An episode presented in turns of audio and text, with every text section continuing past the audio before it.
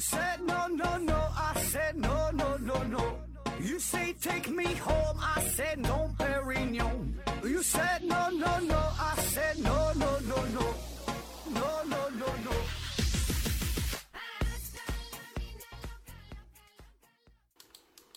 拼命探索，不计后果。欢迎您收听《思考盒子》，本节目由喜马拉雅平台独家播出。今天呢，还是回答听友的问题啊。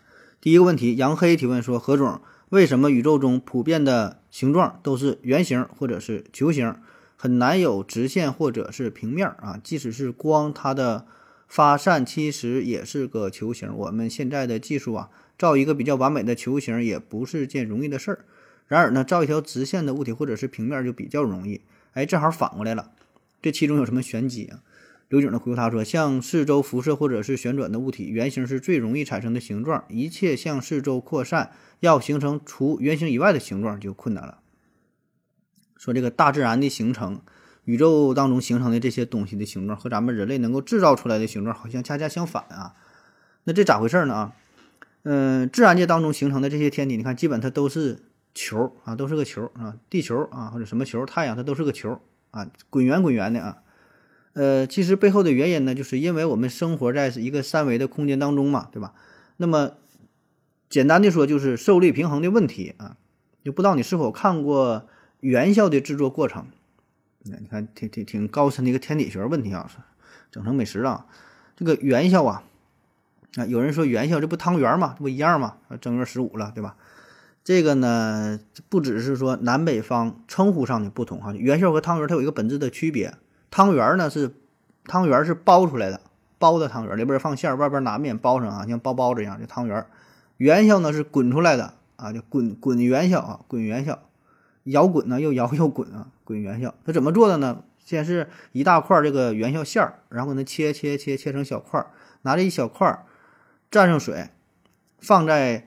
呃，生糯米粉当中，哎，又摇又滚，一边摇一边滚，一边往上撒点水，越滚越大，越滚越大，哎，就滚出来的，啊，最后呢形成了元宵。那为什么滚出来的圆它是圆形，它不是三角形，它它不是不是梯形，不是平行四边形，不是五角星呢？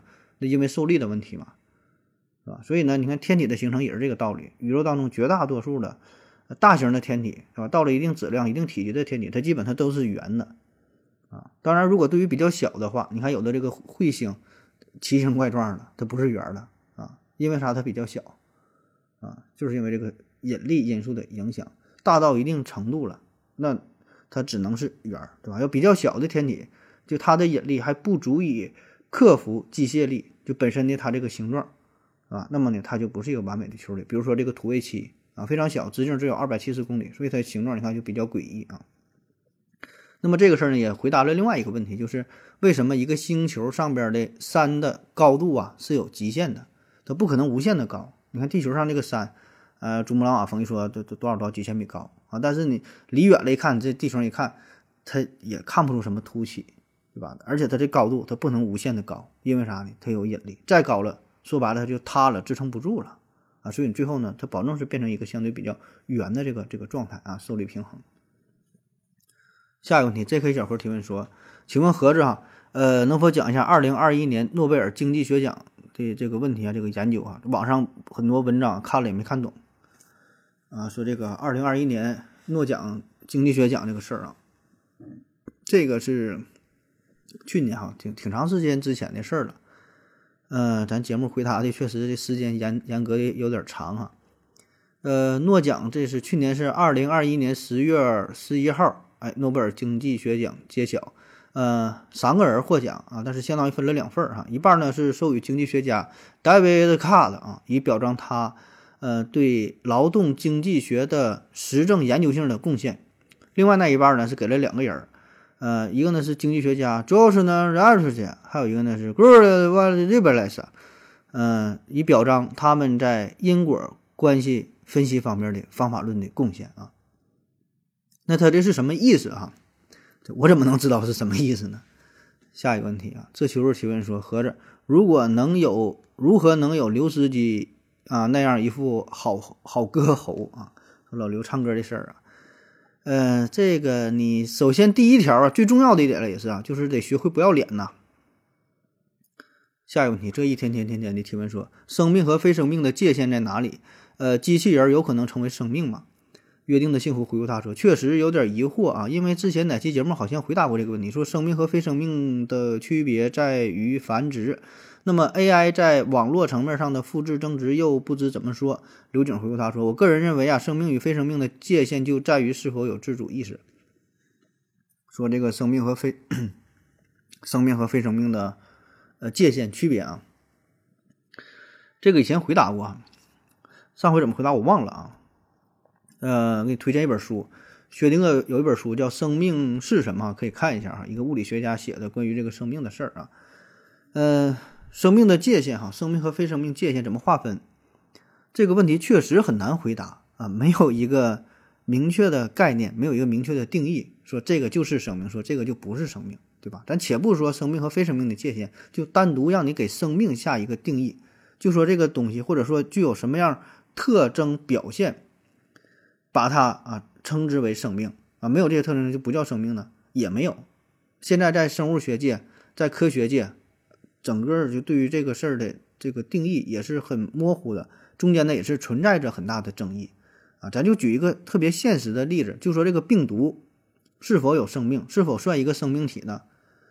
也没有统一答案啊。普遍主流的观点呢是不把它当做是一种生命的存在啊。但是呢，它又有这个生命的迹象，它的很多表现呢，哎，又很符合生命的形式啊。但是我们没有把它定义成生命啊，因为它没有这个细胞结构。哎，单独这一点也就说，那你这不符合生命。然后有人说呢，你不能说以这个东西有没有细胞结构作为是不是生命的一个核心的判断。所以呢，这个说了半天还是一个定义的问题，对吧？又因为这个生命它的特征非常多，涉及的范围很广很广啊，所以呢，你很难简单的用一条或者是几条定义来判定它是不是生命啊。说了半天没说哈。反正现在主要说的生命几个特点，一个啥新陈代谢，一个呢是适应性，一个呢是应激性，一个呢是呃繁殖能力。那普遍的这么比较呃被认同、被接受的这么几个几个特点啊，就是说你同时拥有这几项特征吧，这，才能才有可能是生命啊。就是说你符合这几点了不一定是啊，但是不符合这几点保证不是啊。当然，不管你如何去定义，你总能找出一些反例。啊，或者说找出一些不太好归类的这种生物形式，啊，所以说了半天这问题相当于没回答啊。下一个问题啊，呃，思维盒子提问说，孙中山先生在临终之前呢看过中医，有两种说法，一种呢是言辞拒绝了啊，认为中药中医呃或有可取啊，中医皆巫术啊，万一服中药而愈，则天下受巫医之祸。（括弧不记得了，大致是这样。）（括弧完了）另一个呢？另一种说法呢，是由胡适推荐了名医陆仲安，啊，服中药大有起色。后来呢，陆仲安不敢用药，改服一日本医生去癌汤后病卒。呃，为什么记载差这么多？呃，其中是否有隐情啊？由此呢，可想到网上经常呃不对考古挖出什么记载，推翻春秋史记的，是不是也可能只是一家之言，并不靠谱？然后又补充说，这个孙中山拒绝中药啊，是从悠仔的《正眼瞧中医》里听到的哈。孙先生用陆仲安的药啊，是是叫从馒头说历史的温度里啊，从馒头说历史的温度里听的。我想，我想过溯源，但百度呢查不到啊，有什么技巧吗？可以查。呃，他说关于孙中山先生啊，生命最后时刻啊，他是得了一种癌症嘛，然后。怎么治疗的哈？这个确实有很多说法，有的说这就拒绝吃中药啊，有的说是吃了还怎么怎么的。这个事儿吧，这个咱也不知道，对吧？就你在网上找不到，我在网上也找不到，咱俩用的都是一个网啊。那么说，至于这个搜索的技巧，怎么能找到比较靠谱的信源？哎，你看信源嘛，对吧？网上可能不太靠谱。呃，如果你真想去查的话，咱正经说哈，你可以呃去图书馆当中找一些资料。当然这个。过程还是比较辛苦的，对吧？那图书馆里找东西还是比较费劲的啊。你看一看一些这个呃纸质的书籍，这个相对来说，我觉得就是可信度比较高。因为啥呢？一个人如果真的能你说出一本书啊，纸质的书籍去造假的话，这个成本还是比较高的，是吧？可能呢就筛选出了很大一批不靠谱的东西啊。所以，呃，看书，你要真要想这种溯源去查一些资料，那你就看纸质的哈，看看看书本上的东西，对吧？不像在网上，网上这个造谣成本太低了，惩罚的也很低啊，不用什么投入啊，随随便怎么去说都有啊。你上图书馆看一看啊。下一个问题啊，思维盒子提问说：盒子啊，人很容易联想到。呃，获得人的一部分（括弧哈）杀人或者是吃人肉啊、喝人血呀，可以获得他一部分力量。为什么没有这样的宗教呢？乌云倾城回复他说：“中国人还说吃啥补啥呢。”刘景回复他说：“有这样的宗教啊，你可以了解一下摩罗。”呃，说认为吃人或者动物可以获得其他能力的宗教是有的啊。说吃人肉、喝人血啊，我们本能的会感觉呀，这样可以获得一些能量哈。为什么没有形成这样的宗教啊？其实呢。呃，就是这种情况有哈，很多人或者很多种族、很多民族、一些部落也这么去做。以前那些巫术也是这么去做的。你看咱《西游记》当中还吃唐僧肉呢，对吧？那说至于说宗教这有没有，其实也有啊，但是呢，可能就是确实不是特别多，或者说有一些邪教啊，慢慢也就消失了啊。比较有代表性的，比如说印度有一个叫做阿格瑞教啊，A G H O R I 啊，这个这个教派你可以搜索一下啊，有记载的。呃，主要呢是分布在北印度的恒河沿岸。那么这个教派当中呢，就有吃人肉的仪式啊。当然，他们不会主动去杀人说吃人肉，而是呢使用那些已经死去的尸体，没有人要的捡回来，哎，砍吧砍吧，剁吧剁吧，哎，或者是有一些呃漂浮在河面上的尸体，没人认领的啊。这恒河、印度河从哪的河河上漂的捞上来，就他就认为嘛，说吃人肉会有强大力量，就肢解就给就给吃了啊。那如果这个教派当中的人，就这个成员，你是这个教派成员，你死了。死了之后，会把你的一些骨头砍下来，用于宗教的仪式。比如说这个头骨啊，这脑袋砍下来之后，洗吧洗吧，整干净了，掏掏空之后，用这玩意儿喝水啊，然后火化之后，这个骨灰也会抹在身上啊，就是说有这个神奇的力量啊。所以这种宗教确实也有啊，但是可能并不多啊，咱知晓的比较少。下一个问题，这求是不要再提问了。提问说。呃，吸过氧吸过氧气的人呢，都死了。说氧气啊，是不是有可能是一种毒气呢？王希点回复他说：“我吸过氧气，我没有死啊。”你这是个伪命题啊。刘景回复他说：“浓度过高的氧气有毒性啊。从你这个逻辑来看，万物基本皆有皆有毒性啊。”他说：“这个吸氧气，他不是说你吸一下死了哈，所所有吸过氧气的人都死了啊。那加上这个时间的维度啊。”所以你要这么说吧，那那你确实有道理，对吧？就任何一个地球上出现过的人，呼吸过氧气的人啊，他都都都死了，对吧？就之前所有死过那些人也都呼吸过氧气，呼吸氧气人也都死了啊。咱感觉说这俩之间好像有着明确的关系，对吧？但凡一个地球人，你呼吸氧气之后，基本呢也就能活个七八十年啊，这长的也就是一百多年，没有人说你在呼吸氧气的情况下还能超过二百年呢，对吧？而且咱可以更严谨的说，哎，确实有研究表明，你这个，呃，吸入高浓度的氧气会对人体带来一些致命的伤害。所以你看，咱们呼吸的氧气它不是纯氧，对吧？它里边还有一些氮气，空气当中百分之二十、二十、二十一吧是是氧气啊。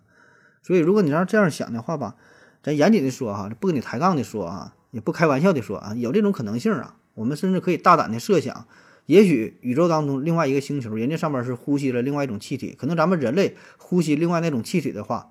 你可能就能活到二百岁、三百岁，体内什么自由基呀、什么端粒呀、什么玩意儿都能发生改变，你甚至能活到一千岁呢？啊，有这种可能性没？你说有啊？但很遗憾，起码现在还没发现啊。现在我们这就只能凑合呼吸点氧气了啊。不管你说它是毒气也好啊，是离不开也好啊，你你没啥选啊，没得选。下一个问题啊，只想普普通通的刘曙光提问说：何老师你好，呃，陈茂春在抗日战争时期呀，搞出了。汽车可以呢用百分之九十的酒精，还有呢飞机啊用无水酒精。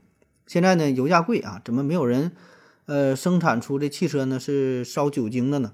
呃，是因为现在汽车和当时的汽车不一样，还是说酒精成本太高？我们怎么自己用土办法做呃汽车用的酒精？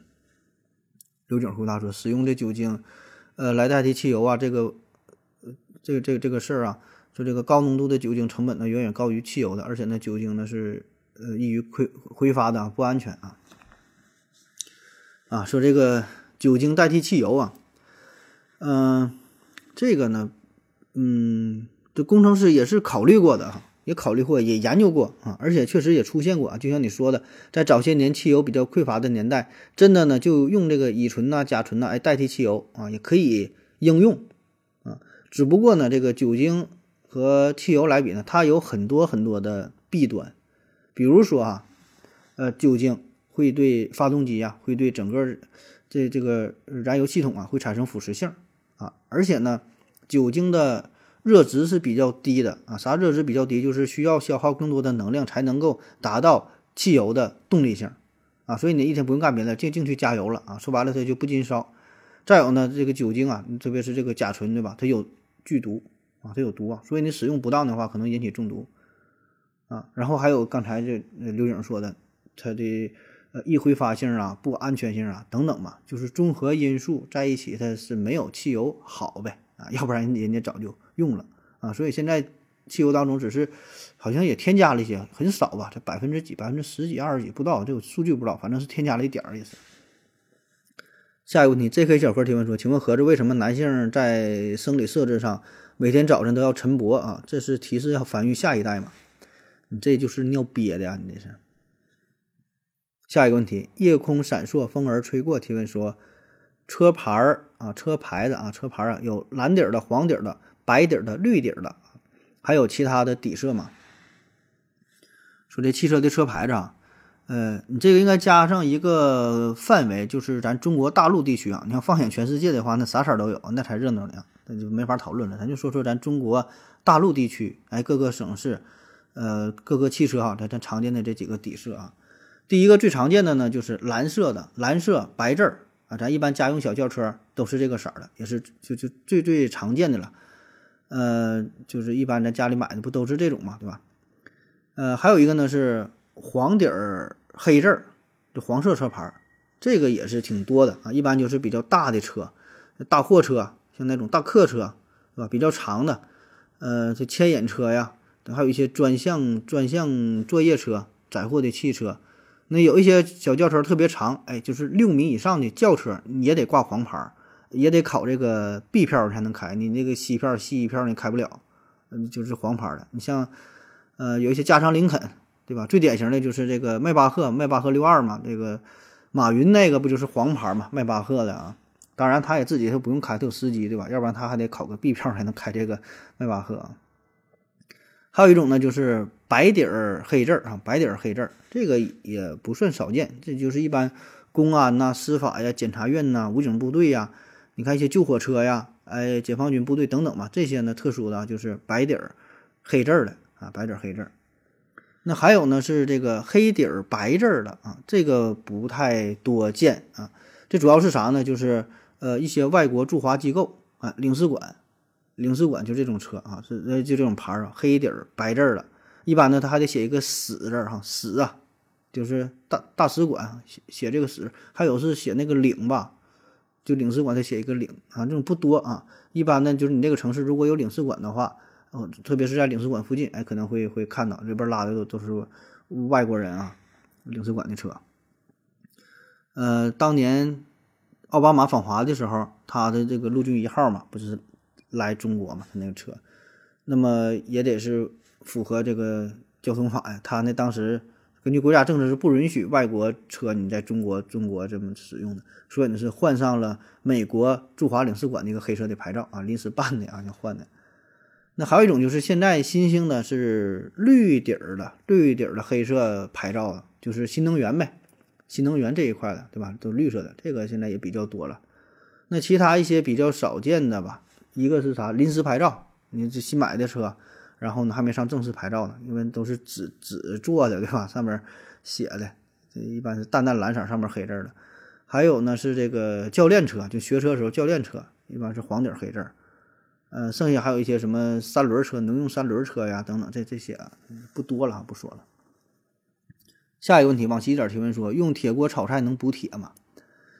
呃，铁锅炒菜啊。这个刘景说能啊，只是极其微量，可以忽略不计。这铁锅析出的三价铁离子只有微量会被人体还原，呃，成还原成可以吸收的二价铁离子，剂量太小，没有实用价值啊。说这个铁锅炒菜能不能补铁？呃，这个这个铁呢，就是咱上初中和高中记不住了，就是铁嘛，它不分几价的嘛，有这个二价的和三价的啊。然后呢，咱人体需要的或者说我们能够吸收的是二价的啊，但是呢，铁锅就是常见的这些铁呀，基本呢它都是以三价的铁啊，所以呢。这种这种情况，它这个铁呢是对咱人体来说没个鸟用哈，吃完就拉了，你吸收不了，基本没啥用啊。呃，王喜点提问说，北京日报上的新闻说，今年的秋季啊，要比往年来的要更晚一些啊，晚了好像八天到十五天，各个地方呢还不同。那这个秋季的划分肯定不是节气上的啊，应该有什么气象学上的专业标准啊？这个标准是什么？说以什么标准？呃，判断是否秋天到来了啊？那说这个判断秋天，那首先我们想到的就是二十四节气当中有立秋这个节气，呃，每年呢大约是八月的七八九号的某一天，对吧？前后差不多一两天，哎，那立秋立秋就表示秋天来了呗。那这个理解呢，当然也对哈，但是呢，呃，就是气象学上的秋天的划分呢，就不是按照这个标准，它不是固定的啊。气象学上的划分呢。它是看后平均气温啊，后啊就是气候的后，呃，古代嘛，五天叫一候，对吧？十天呢是一旬，对吧？上旬、中旬、下旬，后呢五天一候。那么这个后平均气温就是指的啥呢？连续五天，每天的日平均气温的加权平均值，呃，听起来有点不太像人话哈，就是怎么说呢？反正就是看这个五天的平均气温，就就是咱那个四季划分其实都是看这个后平均气温的。比如说，这个平均气温都小于十度，哎，那就意味着进入到了冬天；大于二十二度，那就是夏天；介于两者之间呢，分别就是呃春天和春季和秋季，十度和二十二度。就是现在是夏天的嘛，那什么时候到了秋天呢？哎，就是连续五天平均气温都低于二十二度啊，不能某一天不行，某几天连续五天都低于二十二度，那么这五天当中的第一天啊，就定为呃秋天啊，入秋的这个日期啊，它是这么算的。下一个问题啊，往细一点提问说，呃，足球、排球等运动啊，如果男女比啊，肯定是呃男的是占有这个绝对的优势哈。那么像国际象棋、台球这样的运动，为什么也要男女分开比？男运动员比女运动员是否有明显的优势啊？据我了解，国际象棋当中，呃，国际象棋中国也有也是女队表现的比较好。然后这一天天的回复他说：第一，脑力消耗啊是需要体力支撑的，台球的发力和杆法也是需要力量的，而且现在斯诺克比赛已经不分男女了啊，但是女选手碰到男选手就是送菜的，女子排名中第一的也打不过男子呃排名当中垫底的。第二呢，男性智商的标准差比女性大，这意味着女性更加平均，整体呢做的比男性好，但是呢没有拔尖儿的啊。呃，第三呢，说男女的人生策略呢不一样，男性呢追求成功，女性呢追求幸福，所以呢女性不会把所有的时间和精力花在工作上。第四呢，歪眼是题有毒啊，这是一个一个比喻啊，说这个男性的睾丸素啊是一把双刃剑啊，它虽然能使年轻的男性更强壮，但也会让男性在老年时期更易患上心脏病、高血压、动脉硬化，甚至是癌症等疾病啊，而女性寿命则更长。小熊猫回答说：“我认为第二点有逻辑错误，方差大得不出平均低的结论。啊，就说这个男性女性比赛这个事儿啊，这确实挺有意思。咱们现在看这个奥运会比赛，你看绝大多数的比赛都是男女分开比，对吧？男子一百米，女子一百米，男子跳高，女子跳高，就男女都分开。有一些比赛可能只的女的有，这男的还没有，这个不一样啊。”呃，只有是马术吧，只有马术好像是不分男女，别的这我不太了解哈。反正我知道的是马术是不分男女，可以可以同台竞技啊，因为比的是马，对吧？你这骑马，你你骑呗，对吧？看这马厉害就行。那为啥要分开比啊？呃，一个很明显的原因，就刚才咱也讨论了啊，就是身体上的差异，就是田径类的比赛，不管是跑啊、跳啊、撇个铅球、铁饼啊、举举重啊，对吧？这个不用过多的解释啊，对吧？这这还有男女分开。那么说，其他一些好像不太涉及纯体力的比赛，比如说下棋、下象棋、下围棋，这个为啥男女也要分开比呢？咋不往一起掺和呢？啊，原因很多种啊。一个呢就是历史因素啊，不管是中国和外国，那在古代呀，男女的地位确实不太平等，呃，女性的权利地位可能要低一些，所以呢没有同台竞技的基础啊，有一些文化方面一些一些层面的影响，对吧？就打下这个底儿了啊。再有呢就是体能上的差别，就虽然呢。就比如这个棋类的比赛，它它是烧脑的游戏啊，不用你跑，不用跳，但是呢，你时间久了，对人体的体能也是一个很大的消耗，因为你大脑高速运转呐，对吧？你下棋有下到最后缺氧的，一边吸氧一边下棋，不也有吗？啊，所以呢，这个男性和女性，对吧？其实，呃，也会间接就是你这个体力间接的也会影响到你的脑力的表现啊。再有就是说，有一些比赛你男女一起比吧，它也不太方便啊。你说你下棋啊，就比如说，比如说让我下棋吧，我对面坐个，啊，现在不敢轻易举例子了。比如说坐了一个女的哈，穿的挺少，挺挺挺挺诱惑的，坐前边跟我下棋，打扮漂漂亮亮的，然后呢。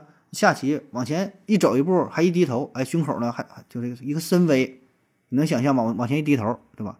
所以呢，这对于我来说很容易分心，我很难发挥出我的实际的效果，对吧？我的真正实力没法展示啊，这没法比了啊。当然，这个原因可能是一个非常不重要的原因啊。总之吧，就是呃呃很多很多因素的影响。然后刚才刚才那个那个朋友说的就是关于。就是什么出名程度这个事儿吧，这个可能也是一方面吧。这个我没有拿到确切的科学数据哈，咱这个咱这信源并不可靠啊。但是确实有这么一种说法，就是总体的男女的出名程度没有明显的性别上的差异啊，没有说就男的出名女或者是女的出名什么怎么怎么的，没有这明显的差异啊。就是无论男女，它都符合统计规律，都是一个正态分布，一个中型曲线，对吧？都是大多数人非常的。平庸，对吧？不是特别出名，也不是特特别傻，呃，但是有一种说法就是说，男性的这个离散度啊要比较高一些，就特别走两个极端。女性呢相对比较集中。换句话说呢，就是可能在男性群体当中呢，特别出名的人呢，就是有一些人特别特别出名，而且大牛大神；有一些呢特别特别傻逼啊，就走两个极端，容易走极端。女性呢相对比较比较集中。啊，这都是没有特别出名的，也没有特别傻的啊。当然，这个统计数据是否靠谱，这我并不知道哈，因为这个事儿比较敏感，咱也不敢多说啊。但确实有这么一个理论的支撑。所以呢，这样的话，那作为比赛的话，那保证是人群当中拔尖的这帮人去比赛。那么这样的结果就是可能会导致，哎，那那这个公平性啊，公平性上，那男女就要就要分开比了。下一个问题啊，这秋日提问说，合着啊，谈谈现在孩子的一些问题吧。括弧追星早恋啊，这这些我也整不明白。刘景回复他说呢，这都不是问题啊。今天的最后一个问题，关于呃孩子教育的问题啊，我说这个孩子早恋怎么办啊？关于孩子教育这个事儿啊，这个咱确实也没有什么经验哈，没有什么分享的啊，所以更谈不上什么建议和意见哈。嗯，而且这个每个家庭吧，每个人的情况也不一样。对吧？你你说的这个问题，保证也解决不了啊，也不是咱一期节目能够解决的啊，所以还听个热闹啊。呃，每个家长吧都有不同的教育方式，对吧？每个家长都有自己的三观啊，这里边呢没有哪个是对的，哪个是错的，没有哪个好，哪个坏，没有哪个更优秀，哪个更更优秀，对吧？没有唯一的答案。然后结合到具体的家庭情况也不一样，每个家长的学历，每个家长的认知，每个家里的经济的状况。就所有所有的完全都不同，然后呢，每个孩子也完全不一样啊，他的性格特点啥的全都不一样啊。呃，那说关于孩子追星和早恋啊，嗯，咱分开说吧。我想对于家长来说吧，这个事儿还是挺敏感的啊，也算是一个大事儿。如果说自己家孩子说追星啊，什么早恋，感觉是十恶不赦啊，这东西非常影响学习。呃，感觉这小孩儿，你这也不是你们应该做的事儿，对吧？你要是大人的话，你说追个星，可能还好啊，可能还可能还算凑合，对吧？甚至说你要追星早恋呢，比这个沉迷于网络游戏还更严重啊！你玩个游戏，可能玩也就玩了，还能还算能接受啊。嗯，追星早恋好像就不行了啊。咱一个一个说啊，先说追星这个事儿。那么追星这个问题吧，追星这个心理呢，嗯，非常容易产生。呃，我们每一个人嘛，都会有这种崇拜的情节，所谓的追星啊。当然，现在这里说的追星呢，呃，主要呢还是说一些明星，就是娱乐明星或者是一些网红。那么实际上，这个追星它的范围非常广，是吧？除了娱乐明星，除了体育明星，那还有一些其他的一些英雄人物都叫追星。对吧？就是这个范围是很广阔的，只是我们理解的很窄。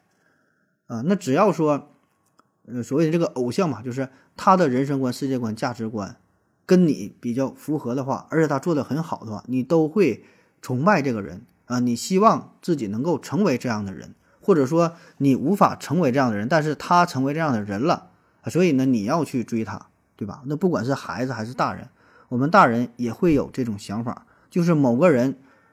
活成了你想活成的样子，你没你没达到这个程度，你没做成的事儿，他做成了，你就会去追他，你就会觉得他是你的偶像，他很好啊，他闪闪发光，有很多的特质吸引了你，很符合你的胃口，对吧？就说你也想这么去做，但你没敢去做，或者你敢去做了，但你没做成功，那么他就是你的偶像啊，你去追他很正常啊，这就是我们本能的想法啊，对吧？那你现在来说这些父母。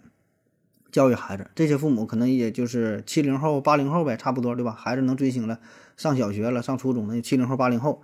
那么你想想，在您小的时候，也一定有过类似的经历，有过同样的想法，只不过那个时候可能还没有追星这个词儿，那个时候条件也不像现在这么方便。现在手机、电脑，甚至说明星四处开演唱会，你可以到现场去看、去呐喊、去加油，这么去做了，对吧？那个时候可能。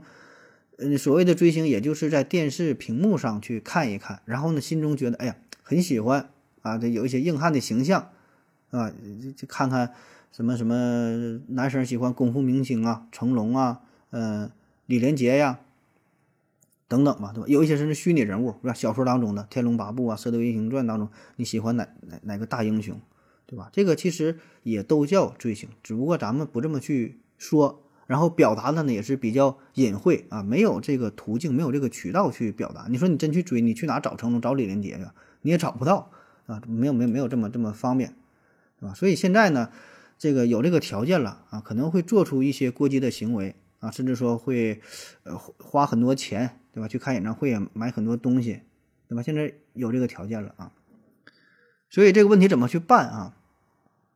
呃，咱就是说点鸡汤的话，就只能是适当的去引导啊，因为你想压抑他，你想控制啊，你也压抑不住啊，你也你也管不了，这个就是他内心非常真实的想法啊，你怎么把这个火给扑灭呢？你也扑扑灭不了，对吧？他内心真实的就是想这么去做，所以呢，你只能去去引导他啊，不让他跑偏，对吧？你不让他去做，他他偏这么去做，这个矛盾并没有去解决。特别是在孩子成长过程当中啊，对他三观的，呃，养成，这是一个非常重要的阶段啊。而且咱这说这个事儿吧，其实就跟你父母有一定的关系，对吧？跟你父母的影响是密不可分的，对吧？你是什么样的人，对吧？那你的孩子往往也也也就是这样，他生长在这个环境当中，所以呢，不妨还是从自身找一些原因，然后引领着孩子，对吧？那你喜欢的东西，可能孩子他也会喜欢。你不妨多反思一下，看看是自己是不是哪方向哪哪个方面出现了一些小的问题啊。然后第二个说这个早恋这个事儿啊，说孩子早恋怎么办啊？这个早恋这事儿吧，我觉得哈，那你就别管了啊，因为这个爱情嘛就是爱情，没有早恋这个事儿，爱情它与年龄无关，早恋本身就是一个伪命题。那你说几岁早这个恋爱算算算早恋，几岁恋爱不算早恋呢？对吧？你怎么去定义呢？你看我们国家法律上规定了结婚的年龄，说男的几岁，女的几岁，但是法律上没规定恋爱的年龄啊。那你没法确切的说几岁到几岁就是早就算早恋。比如说啊，从十岁到十八岁算算算早恋呢，还是说到十六啊？你怎么算呢？对吧？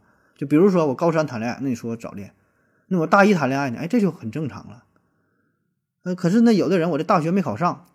或者是成绩不理想，我复读了一年，我又读了一年高三，那你这个时候他在谈恋爱，你说他是早恋？那本来他要是不复读，他可以上大学了。所以咱要是抬杠的说，这个本身早恋这个概念呢，它就是比较模糊的，没法去定义，对吧？起码你没法从年龄上去定义。当然，我们更多的愿意从这个心理层面去定义，说这个人可能不太成熟，想想的比较单纯哈，不知道说什么是真正的爱情啊。